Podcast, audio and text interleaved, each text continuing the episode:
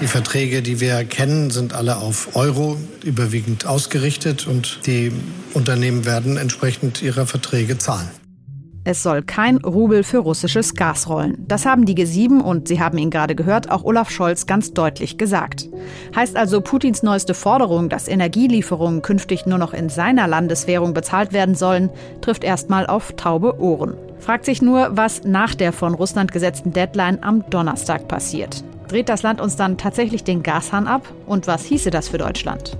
Gleichzeitig werden Forderungen immer lauter, dass wir Putin zuvorkommen und ihm den Geldhahn abdrehen sollten. Hieße ein Embargo oder zumindest Sanktionen auf russische Energieimporte verhängen. Dafür hat sich zum Beispiel eine große Gruppe ehemaliger und amtierender Top-Vertreter aus Wirtschaft, Politik und Wissenschaft ausgesprochen. Und auch unser FAZ-Wirtschaftsherausgeber Gerald Braunberger wäre für eine härtere Gangart.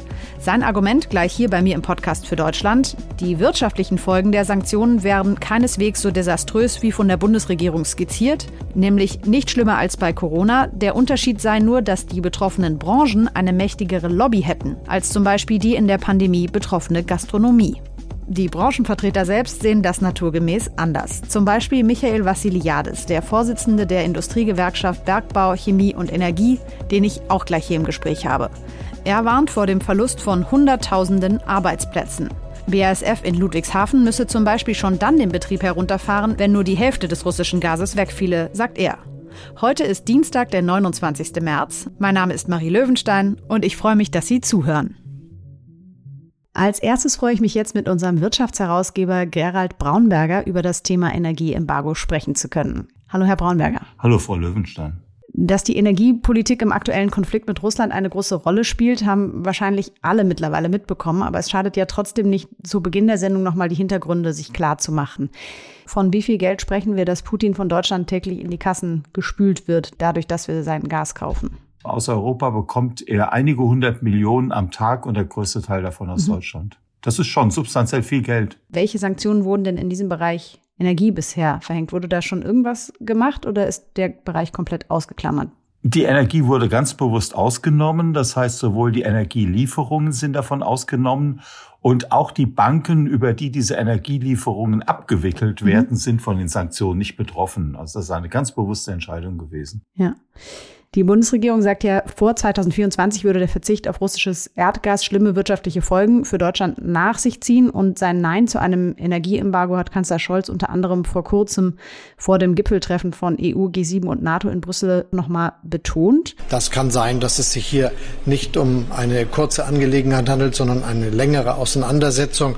Und da müssen wir das alle gemeinsam durchhalten. Deshalb ist die Position der Bundesrepublik Deutschland zu dieser Frage unverändert. Im Übrigen gilt das für viele, viele andere Mitgliedstaaten auch, die sehr abhängig sind von Importen von Kohle, Gas und Öl, viel mehr noch als Deutschland.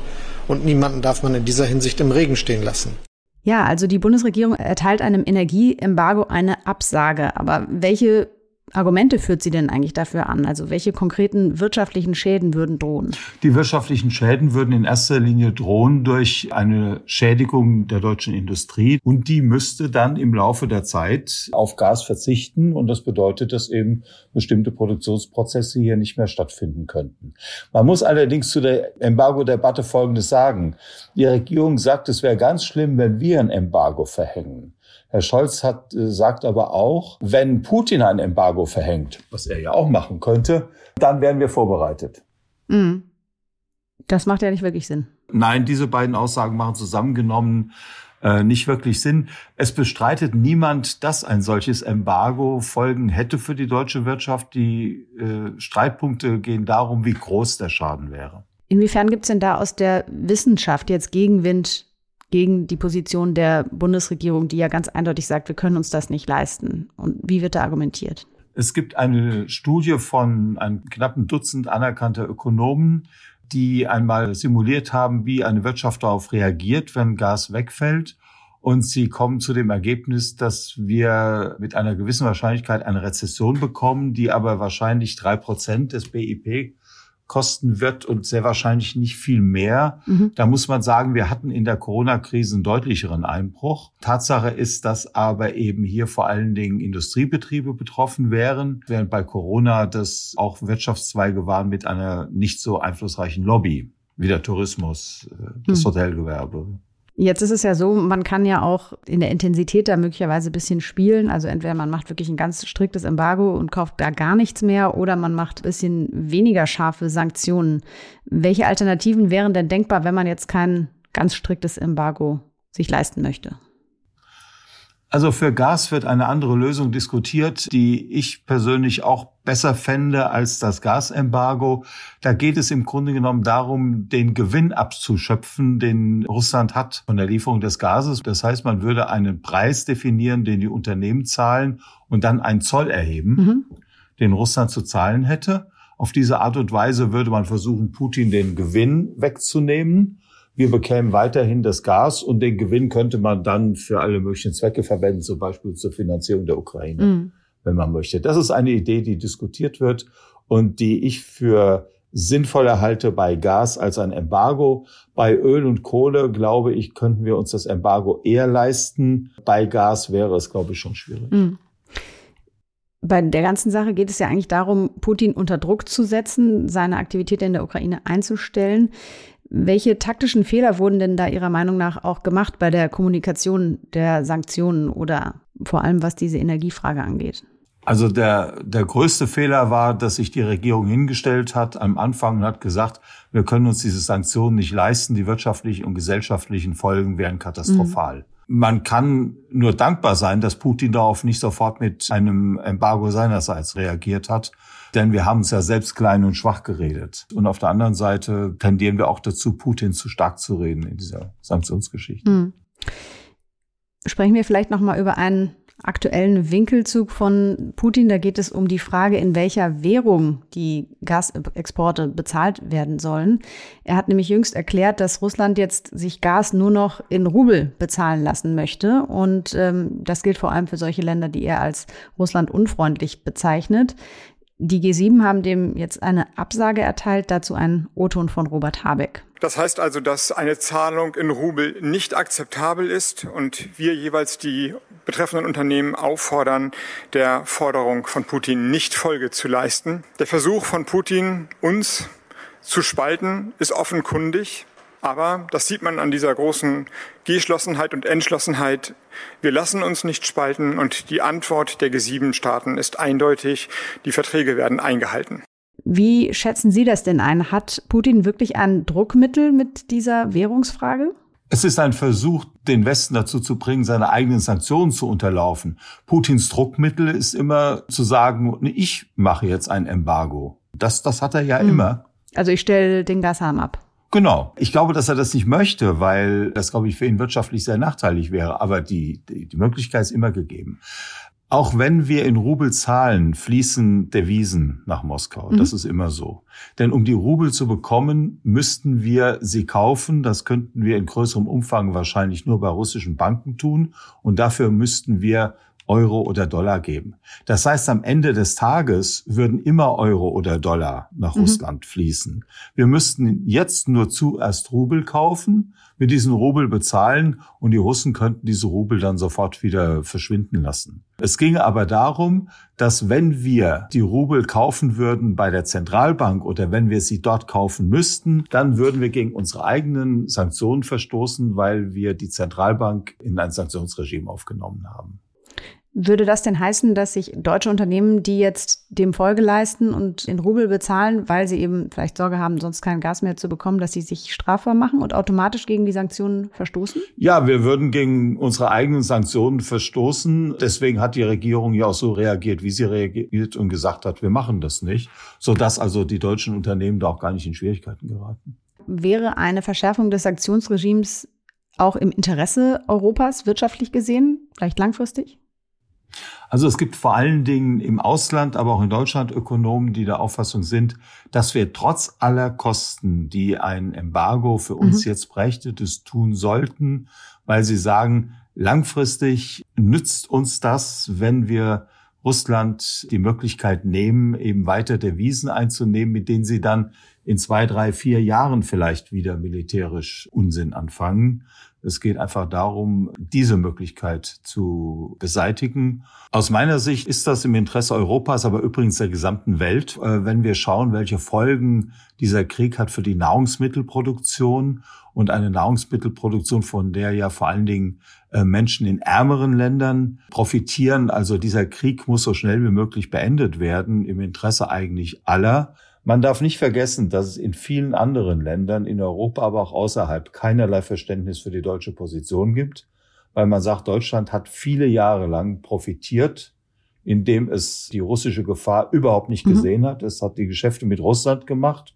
Und jetzt, wo man umsteuern müsste, zeigt sich Deutschland eigentlich nicht bereit, das zu tun. Und das sei im Interesse der ja, Völkergemeinschaft ein Skandal. Man soll, man muss sich darüber im Klaren sein, die Stimmung außerhalb Deutschlands wendet sich sehr gegen die deutsche Politik.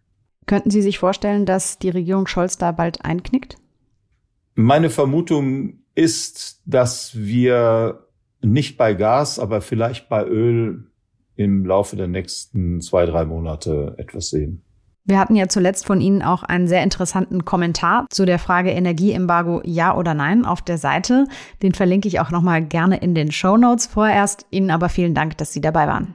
Ja, ich danke Ihnen. Wir haben es gerade gehört, ein Energieembargo auf Gas würde in Deutschland besonders die deutsche Industrie treffen, zum Beispiel die Chemiebranche. Wie die auf die derzeitige Diskussion über Energiesanktionen schaut, darüber spreche ich jetzt mit Michael Vassiliadis. Er ist Vorsitzender der Industriegewerkschaft Bergbau, Chemie und Energie und sitzt auch im Aufsichtsrat von BASF. Guten Tag. Guten Tag, ich grüße Sie. Unser Wirtschaftsherausgeber Gerald Braunberger hat gerade im Interview argumentiert und sich dabei auf eine Gruppe renommierter Ökonomen bezogen, dass die wirtschaftlichen Schäden, die Deutschland durch ein Gasembargo entstehen würden, weniger groß wären als durch die Pandemie. Der Unterschied sei nur, dass die betroffenen Wirtschaftszweige wie die Chemieindustrie eine stärkere Lobby hätten als zum Beispiel die Gastronomie. Was sagen Sie dazu? Naja, der, der Blickwinkel äh, lässt natürlich ein paar Dinge außer Acht. Der Unterschied zu der industriellen Netzwerk, das wir haben, ist, dass hier natürlich technisch-systemische Zusammenhänge bestehen, die ein Abschalten mit sich bringen, das natürlich erstens nennenswerte wirtschaftliche Probleme auslöst, aber vor allen Dingen natürlich dauerhaft äh, die Gefahr bergen, dass wir industrielle Netzwerke verlieren. Äh, die kommen nicht zurück wie äh, die Gastronomie. Und deshalb, sagen wir, sind die Auswirkungen kurzfristig, aber auch langfristig zu beachten. Und das würde ich dann schon bestreiten, dass es am Ende alles verkraftbar sei. Mhm. Wie sind wir denn aus Ihrer Sicht in dieser jetzt prekären Lage gelandet? Und warum würde der Verlust von Gaslieferungen aus Russland eigentlich so besonders die Industrie treffen? Ja, zunächst einmal muss man nochmal deutlich sagen, dass wir diese Abhängigkeit, die wir jetzt vorfinden, nicht ganz zufällig entstanden ist. Das eine ist die Folge der Energiewende, wie wir sie gemacht haben. Und damit hat man sich für das Gas als Brücke entschieden auf dem Weg zu den Erneuerbaren. Zweitens, wir haben sehr kritisch gesehen bislang amerikanisches LNG-Gas. Übrigens auch deutsches Fracking-Gas. Also wir haben uns erlaubt, viele, viele Lösungen, die man haben könnte, in Frage zu stellen. So. Das heißt, diese Abhängigkeit, die wir jetzt haben, ist bis zu einem gewissen Grade auch hausgemacht. Die Wirkung äh, ist deshalb so, so fatal, weil wir in der Industrie, insbesondere in der energieintensiven Grundindustrie, Grundstoffindustrie, äh, die das Gas vor allen Dingen für die Prozesswärme brauchen, die sie auch nicht einfach durch Elektrizität ersetzen können. Ja, wenn das entfällt, dann stehen diese Standorte mit dem durchschlagenden Effekt natürlich, wenn das zum Beispiel die Chemie wäre, dass alle folgenden Industrien, Bau, Automobil, übrigens auch viele Bereiche moderner Energie wie, wie Windradproduktion und so weiter unmittelbar betroffen wären. Welche Folgen hätte es denn ganz konkret, wenn Deutschland sich für ein Gasembargo entscheiden würde, also zum Beispiel für die Arbeitsplätze? Arbeitsplätze in den energieintensiven Industrien, wenn man sie hart abgrenzt, sind ungefähr 1,5 Millionen durch alle Branchen hinweg. Wenn diese 1,5 Millionen arbeitslos werden oder in Kurzarbeit werden und die Produkte nicht kommen, ist die Folgewirkung, nehmen wir mal auf der Bauindustrie, da sind dann dreieinhalb Millionen beschäftigt. Und so geht das quasi einmal durch den gewerblichen Bereich. Und das sind dann schon einige Millionen. Vor allen Dingen ist mir aber wichtig, dass die Produkte entfallen, die dann dort produziert werden. Und das sind Produkte, die auch unser tägliches Leben sehr stark bestimmen. Zum Beispiel Arzneimittel, zum Beispiel Kosmetika, zum Beispiel Hygieneartikel, zum Beispiel die ganze Nahrungsmittelkette hygienisch zu halten, zu verpacken, äh, zu desinfizieren, etc. etc. Das ist ja am Ende ein industrieller Prozess und wenn da Bausteine fehlen, dann funktioniert das nicht. Das haben wir ja ein bisschen bei der Pandemie schon erlebt, mhm. als wir plötzlich kein Desinfektionsmittel für die Hände hatten. Aber wenn Sie das jetzt mal hochrechnen auf alle möglichen Bereiche des alltäglichen Lebens, das geht dann sehr, sehr schnell. Jetzt ist es ja so, bei Sanktionen könnte man sich ja unterschiedliche Eskalationsgrade vorstellen. Unser Herausgeber Herr Braunberger hat gerade vorgeschlagen, den Gewinn abzuschöpfen, den Russland macht, indem man einen Zoll erheben würde, den Russland zahlen müsste. Hätte das den gleichen Effekt Ihrer Meinung nach auf die Industrie, wie Sie gerade beschrieben hätten, oder wäre das dann abgemildert? Es wäre insofern abgepuffert, weil es quasi nur über die über die Preisschiene käme. Nur die Preisschiene ist natürlich etwas, was am Ende wieder beim, bei der Inflation landet. Es wäre natürlich dann eine andere, am Ende gestrecktere Wirkung auf die Volkswirtschaft, würde bedeuten, dass die schwächsten Unternehmen, die das nicht tragen können, natürlich irgendwann abschalten müssen. Mhm. Aber das wäre natürlich milder, das ist ja logisch. Wirtschaftsminister Habeck hat ja gesagt, bis 2022 in etwa könnten wir weitestgehend unabhängig von russischem Gas sein. Halten Sie das für realistisch? Ich würde mich freuen, wenn, da, wenn das klappt. Ich finde das sehr, sehr ambitioniert, aber man muss jetzt alles an Möglichkeiten nutzen. Deswegen finde ich auch richtig, dass die Bundesregierung alle Quellen prüft. Ob das so schnell gelingt, kann ich nicht wirklich beurteilen. Es überrascht mich eher ein bisschen. Welche Maßnahmen fordern Sie denn von der Bundesregierung? Also zum einen natürlich wirklich auch in, in der Allianz, in Europa und äh, in der Welt die, die natürlich jetzt Druck auf Russland ausübt, um Verständnis zu werben, mhm. dass die deutsche Sensitivität einfach höher ist als in anderen Ländern. Das hat aus meiner Sicht wenig mit Eigennutz zu tun, sondern mit der Sicherung auch unserer Handlungsfähigkeit, die wir übrigens brauchen, um dann auch der Ukraine zu helfen. Zweitens, wir müssen uns trotzdem auf den Umstand vorbereiten. Auch dabei muss man, glaube ich, diesen einmaligen Vorgang äh, aufgreifen und sich die Frage stellen, das eine ist die Sicherung von äh, Wärmeversorgung im nächsten Winter, das ist ja elementar. Mhm. Aber man kann sich auch trotzdem die Frage stellen, was heißt das eigentlich? Kann man das auch begrenzen? Also ich sag mal, da geht die Range ja sehr unterschiedlich, welches äh, Kälteempfinden jeder Einzelne hat. Aber äh, kann man nicht dabei auch äh, die Frage der Sicherung von industriellen Produktionsprozessen mitdenken. All diese Dinge äh, sind natürlich zum ersten Mal in diesem Ausmaß äh, jetzt zu beachten. Deswegen hoffe ich, dass einfach da Offenheit besteht und nicht einfach die Nomenklatur abgearbeitet wird. Wenn wir jetzt mal ganz konkret auf BASF in Ludwigshafen schauen, ab wie viel fehlendem Gas aus Russland müsste da die Produktion zum Erliegen kommen? Ja, Ludwigshafen ist ein, ein, ein gutes Beispiel, weil Ludwigshafen im Prinzip die gesamte Wertschöpfungskette der Chemie abdeckt. Vom Öl, was quasi in den Cracker geht, bis zu den Produkten, die hinten rausgeht. Also wie ein Schweizer Uhrwerk. Wenn wir bei 50 Prozent Liefermenge ankämen, wäre quasi der Standort instabil. Dann wäre es auch technisch an der Grenze. Dann könnten wir äh, den Standort auch nicht mehr sicher fahren, also müssten ihn abfahren. Mhm. Der BASF-Vorstand Martin Brudermüller hat ja gesagt, der Konzern arbeite momentan intensiv daran, die Abhängigkeit die Abhängigkeit vom Gas zu verringern. Wie können wir uns das vorstellen? Was können Betriebe jetzt selber tun, um sich da unabhängiger zu machen? Also die BASF, aber auch die ganze Chemieindustrie hat sich wirklich engagiert auf den Weg gemacht. Wir haben das auch sehr unterstützt und getrieben, die Elektrifizierung der Chemie, Chemie voranzutreiben. Das bedeutet all das, was ich vorhin zur Wärme gesagt habe, halt zu ersetzen durch elektrische Beheizung etc. Nur das dauert viel, viel zu lange, um die akute Situation jetzt zu lösen. Hm. Ein Thema, was ja gerade vielen Sorgen macht, ist Putins Forderung, dass Gas nur noch in Rubel bezahlt werden soll. Und die G7 haben Unternehmen aufgefordert, dem nicht nachzukommen. Ja, was bedeutet das denn, wenn wir jetzt nochmal das Beispiel BASF nehmen, für die Unternehmen? Gerald Braunberger hat gerade gesagt, die Unternehmen würden automatisch gegen bestehende Sanktionen verstoßen, wenn sie jetzt in Rubel zahlen, weil sie den wiederum bei der Zentralbank kaufen müssen. Genau, das können sie nicht tun. Das halte ich auch für falsch. Wenn, äh, wenn die Politik und wenn die westliche Politik entscheidet, das nicht zu machen, was ja am Ende auch eine Erpressung ist, äh, dann können auch nicht Unternehmen das unterlaufen. Das bedeutet, die Frage ist, was Putin dann tut, wenn er ähm, die Bezahlung in Dollar oder in Euro angeboten kriegt und ob er dann den Gashahn zudreht. Das mhm. ist die Frage. Und das ist auch das Risiko mit den Folgen, die ich schon beschrieben habe, nur von der anderen Seite. Aber äh, dass man sich jetzt nicht diktieren lässt, sozusagen den Rubel zu stabilisieren, darum geht's ja Putin. Äh, das, das verstehe ich schon. Sie sind ja auch Vorsitzender der europäischen Industriegewerkschaften. Was würden Sie sagen, wie wichtig ist es, dass sich Europa jetzt abstimmt und nicht jeder nur nationale Interessen verfolgt? Es ist absoluter Unsinn, dass wir in Europa äh, Energiepolitik im Vorgarten machen, dass das mhm. Ganze einfach verbreitert wird im europäischen Ansatz, sodass wir wirklich strategisch überlegen könnten, wo bringt man welche Erneuerbaren hin, welche Bereiche, wenn ich an Südeuropa denke, hilft man übrigens auch damit, sich zu entwickeln. Wie können wir insgesamt, nehmen wir mal LNG-Gas, in Europa haben wir genug Häfen für LNG, nur nicht in Deutschland. Das heißt, all diese Dinge mit entsprechenden Pipeline-Verbindungen etc. jetzt aufzubauen, mhm. ist maximal sinnvoll. Ich glaube, dieses Momentum darf man nicht verpassen. Europa mit einem neuen Auftrag, ich will nicht sagen Sinn, hat es auch vorher einen Sinn gehabt, aber neuen Sinn auch und Auftrag zu versehen, weil die Menschen das auch jetzt erleben und spüren. Sagt Michael Vassiliadis, der Vorsitzende der Industriegewerkschaft Bergbau, Chemie und Energie. Vielen Dank. Gerne. Wir müssen vom russischen Gas unabhängiger werden. Da sind sich mittlerweile eigentlich alle einig. Die entscheidende Frage ist da ja aber nicht nur, wann wir das schaffen, sondern auch wie. Wer könnte uns stattdessen Gas liefern und welche Kröten müssten wir da jeweils schlucken? In dieser Frage hat sich in den vergangenen zwei Wochen sehr schnell viel getan. Deswegen spreche ich dazu jetzt mit meiner Kollegin Julia Löhr aus der Berliner Wirtschaftsredaktion. Hallo Julia. Hallo Marie.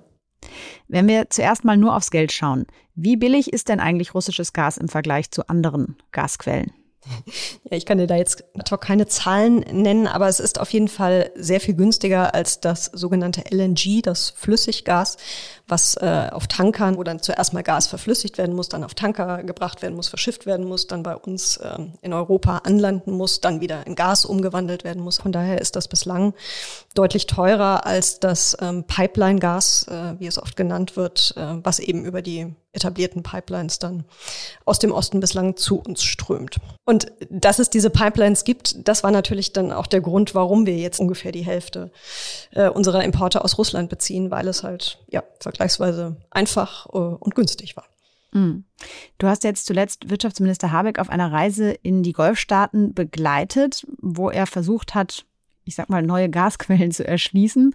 Und danach hat er verkündigt, wir könnten bis 2024 weitestgehend von russischem Gas unabhängig werden. Was würdest du sagen, inwiefern hat die Reise da tatsächlich geholfen? Na nee, gut, wenn man sich jetzt anschaut, eben wir wollen weg von diesem Pipeline-Gas, wir brauchen mehr Flüssiggas, gibt es halt einen Kreis von Ländern, die da in Frage kommen. Und Habeck hat in den letzten Wochen sie quasi alle mehr oder weniger abgereist. Er war in Amerika, er war in Norwegen und er war, wie du es gerade angesprochen hast, ähm, zuletzt jetzt in Katar und in den äh, Vereinigten Arabischen Emiraten. Und Katar ist eben insofern interessant, dass ähm, es einer der größten Flüssiggasexporteure der Welt ist mhm. und sie ihre Förderung, ihre Produktion auch erheblich ausbauen wollen. Da gibt es also perspektivisch durchaus was zu holen. Aber klar ist auch, dass nicht ein Land alleine quasi all das, was wir im Moment noch aus Russland beziehen, ersetzen kann, sondern dass es einen Mix aus Ländern braucht. Mhm. Katar und die anderen Länder, die du gerade angesprochen hast, die sind ja nicht gerade unumstritten. Welche Argumente gegen Gas aus Katar und Co. gibt es denn? Ja gut, Katar steht sehr im Fokus, was seinen Umgang äh, mit den Gastarbeitern, von denen es ja viele gibt im Land, betrifft, äh, eben über ihre Arbeitsbedingungen, äh, über ihre Löhne. Nachdem die WM äh, an Katar vergeben wurde, ähm, ging diese Diskussion ja richtig los. Und noch Anfang des Jahres, als der Krieg noch nicht ausgebrochen war, gab es ja auch hierzulande Forderungen, dass man das doch, ähm, ja, man das nicht boykottieren sollte, weil da ja vieles, vieles falsch läuft. Umgang mit, Gast, äh, mit Gastarbeitern, äh, Frauenrechte, generell Umgang mit Menschenrechten. Es gibt keine mhm. Pressefreiheit. Also ja, es ist eine, eine ganze Liste äh, dessen, was da problematisch ist. Das ist natürlich dann jetzt gerade für die Grünen eine politische Rückwärtswelle. Die wollten ja eigentlich jetzt eine wertebasierte Außenpolitik machen. Genau, richtig. Ja, deswegen muss sich Habeck jetzt auch oder musste sich während dieser Reise ständig die Frage anhören, ob das dann nicht auch für die Wirtschaftspolitik oder für die Außenwirtschaftspolitik mhm. gelten müsste, ähm, dass man da stärker auf Werte schauen muss. Er argumentiert so, man muss gucken, woher die Länder kommen, also dass sich ja auch durchaus was getan hat, was ja auch jetzt Menschenrechtsorganisationen ähm, durchaus anerkennen, dass es in Katar Reformen gab. Aber natürlich, wenn man das im Vergleich zu unseren Standards hier in Europa sieht, sind sie da noch meilenweit davon entfernt und werden da wahrscheinlich auch nie hinkommen. Mhm. Von daher muss man halt jetzt abwägen, so in welchen Ländern haben wir das Gefühl, da gibt es Fortschritte und gibt es Reformen und eben nicht wie in Russland, wo wir jetzt ja genau das Gegenteil sehen, dass sich äh, das Land nicht nach vorne entwickelt, äh, sondern sich eher zurückentwickelt und ja, Menschen versuchen das Land zu verlassen, weil sie da keine Zukunft mehr drin sehen. Mhm. Also das sind die Sachen, die man bei Katar vielleicht im Hintergrund haben müsste oder auch bei den anderen Golfstaaten. Wie sieht es denn da bei den USA aus? Mit welchen Strings attached käme da das Gas? Was die Vereinigten Staaten angeht, ähm, ist eben der Vorteil, dass wir beide liberale Demokratien sind, dass es ein gemeinsames Wertefundament gibt und äh, seit Biden Präsident ist ja auch wieder eine viel engere Zusammenarbeit. Es gibt allerdings auch Kritik daran, ähm, weil in Amerika zum Teil das Flüssiggas so gefördert wird, dass es aus sehr tiefen Erdschichten kommt. Und um das quasi ähm, nach oben zu bringen, um das mal so äh, salopp zu sagen, wird Wasser mit Chemikalien benötigt. Und das mhm. ist was, was Umweltorganisationen schon seit langem äh, kritisieren, diese sogenannte Fracking-Technik, dieses Fracking-Gas. Mhm. Also wieder auch eine Methode, gegen die sich die Grünen ja ganz stark aussprechen, Richtig, genau, gegen das ja. Fracking. Und dann ist es ja auch so, dann ist das Erdgas an der Oberfläche, aber ja noch lange nicht bei uns in Deutschland. Und da kommen ja auch dann vielleicht noch mal ein paar Umweltfragen ins Spiel. Genau, da haben wir wieder das, ähm, worüber wir am äh, Eingangs schon sprachen, dass es ja dann genau erstmal verflüssigt werden muss. Es muss in die, in die Tanker, auf die Tanker gebracht werden. Die müssen dann über den Atlantik ähm, nach Europa, was ja nun auch ähm, ja, nicht besonders klimafreundlich ist. Mhm.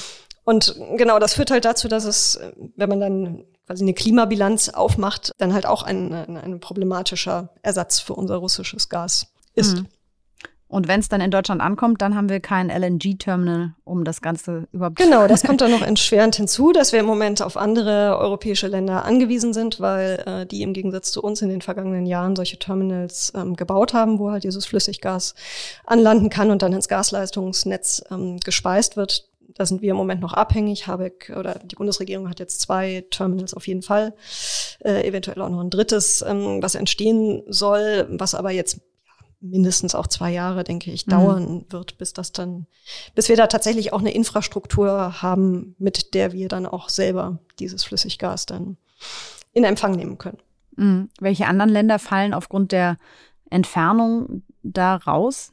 Zum Beispiel Australien ist neben Katar ein, ein sehr großer und wichtiger Anbieter von, ähm, von Flüssiggas, aber das Entfernungsargument fällt dann noch mal stärker ins Gewicht. Und was man auch noch berücksichtigen muss, ist, wir diskutieren jetzt ja gerade unter idealen Bedingungen, also dass jeder Flüssiggastanker, der sich äh, woanders in der Welt ähm, auf den Weg macht, äh, auf jeden Fall sein Ziel hier in Europa erreicht. Aber natürlich ähm, gibt es auch da Probleme. Es gibt Piraterie. Ähm, also auch da müsste man dann gucken, wie man diese Transportwege noch absichert. Also dass, ähm, ja, dass dann einfach so ein Tanker gemütlich über die Weltmeere schippert und dann uns das Flüssiggas bringt, ist dann auch eine etwas naive Vorstellung. Mhm.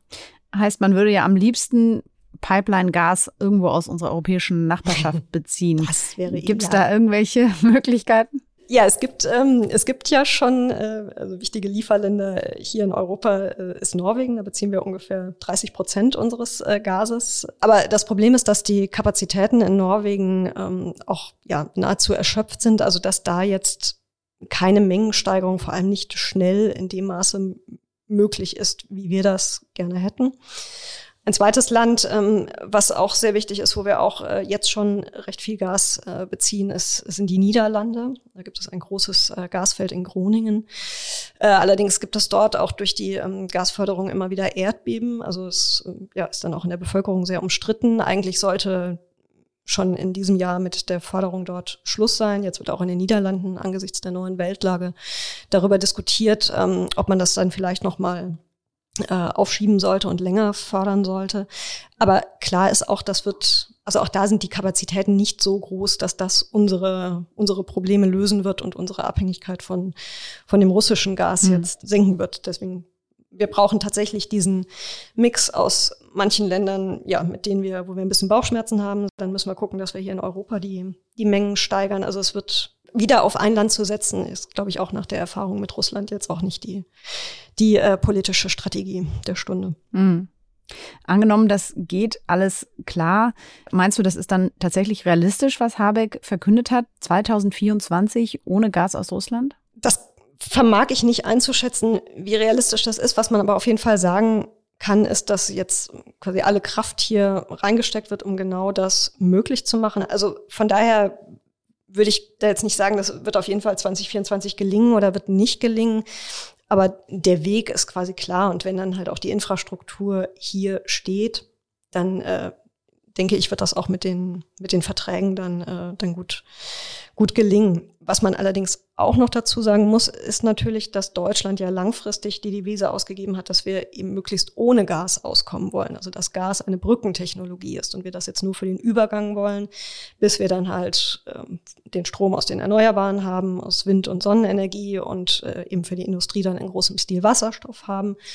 Und deswegen, genau, war Habeck ja dann auch noch in den Arabischen Emiraten, ähm, um da verschiedene Kooperationen im Bereich Wasserstoff anzustoßen. Mhm. Also da läuft gerade hier in Berlin recht viel parallel. Kommen wir zum Schluss vielleicht nochmal auf ein anderes Thema, was aber die Verbraucher natürlich stark interessiert. Die merken ja die gestiegenen Energiepreise momentan zumindest hauptsächlich an der Tankstelle. Mhm. Da stellt sich immer die Frage, ist Putin eigentlich schuld an diesen hohen Benzinpreisen oder sind es am Ende eigentlich die Ölkonzerne, die da jetzt einen großen Reibach machen? Also es gibt, ich meine, das Öl aus Russland fließt weiterhin, das Gas aus Russland fließt weiterhin. Also wir haben jetzt keine Knappheiten in dem klassischen Sinne, dass sich dadurch diese hohen Preise ähm, erklären ließen. Was wir aber natürlich haben, ist die Angst, dass es dazu kommt, zum Beispiel jetzt mit dieser ganzen Diskussion, wenn wir jetzt äh, eben unsere Lieferungen nicht in Rubel bezahlen, wie mhm. Russland das gerne hätte, was passiert dann? Dreht Russland dann den Gashahn zu? Äh, und wir sind dann abgekoppelt. Also so erklären sich im Moment diese Preisaufschläge zum einen. Der Rohölpreis ist jetzt schon wieder deutlich gesunken nach dem Kriegsbeginn, als er dann so nach oben geschossen ist. Und an den Tankstellen merken wir das erst äh, mit einer gewissen Verzögerung. Die Preise sinken jetzt auch langsam, aber sie sind noch lange nicht äh, wieder dort, wo sie mal waren. Und ähm, das ist jetzt in der Tat was, was hier in, innerhalb der Bundesregierung auch ähm, ja so ein bisschen Misstrauen äh, erweckt. Also manche formulieren es deutlicher äh, so im Hintergrund und sagen dann auch hier die Mineralölkonzerne, die machen sich hier gerade die die Taschen voll und ähm, da wird es jetzt ist zumindest geplant, auch eine, eine Verschärfung äh, im Wettbewerbsrecht geben, dass das Kartellamt da mehr Befugnisse bekommen soll, um sich nicht nur die Preisentwicklung, sondern auch die Mengenentwicklung da anzuschauen und auch die gesamte quasi Lieferkette, also auch die Raffinerien dann unter die Lupe zu nehmen. Mhm. Man muss gucken, inwieweit das dann tatsächlich was bringt und es muss ja überhaupt auch erst nochmal in Kraft treten. Soweit ist es noch nicht. Julia, vielen Dank für den super informativen Überblick. Ja, gerne. Das war's mit dem heutigen FAZ-Podcast für Deutschland. Morgen begrüßt sie hier meine Kollegin Katrin Jakob. Sie hat nachgefragt, aus welchen Quellen informieren sich eigentlich Kinder und Jugendliche in Deutschland über den Krieg in der Ukraine und welche Auswirkungen hat das? Wenn Sie bis dahin für uns Feedback und Themenvorschläge haben, melden Sie sich gerne per E-Mail unter podcast.faz.de. Wir freuen uns drüber.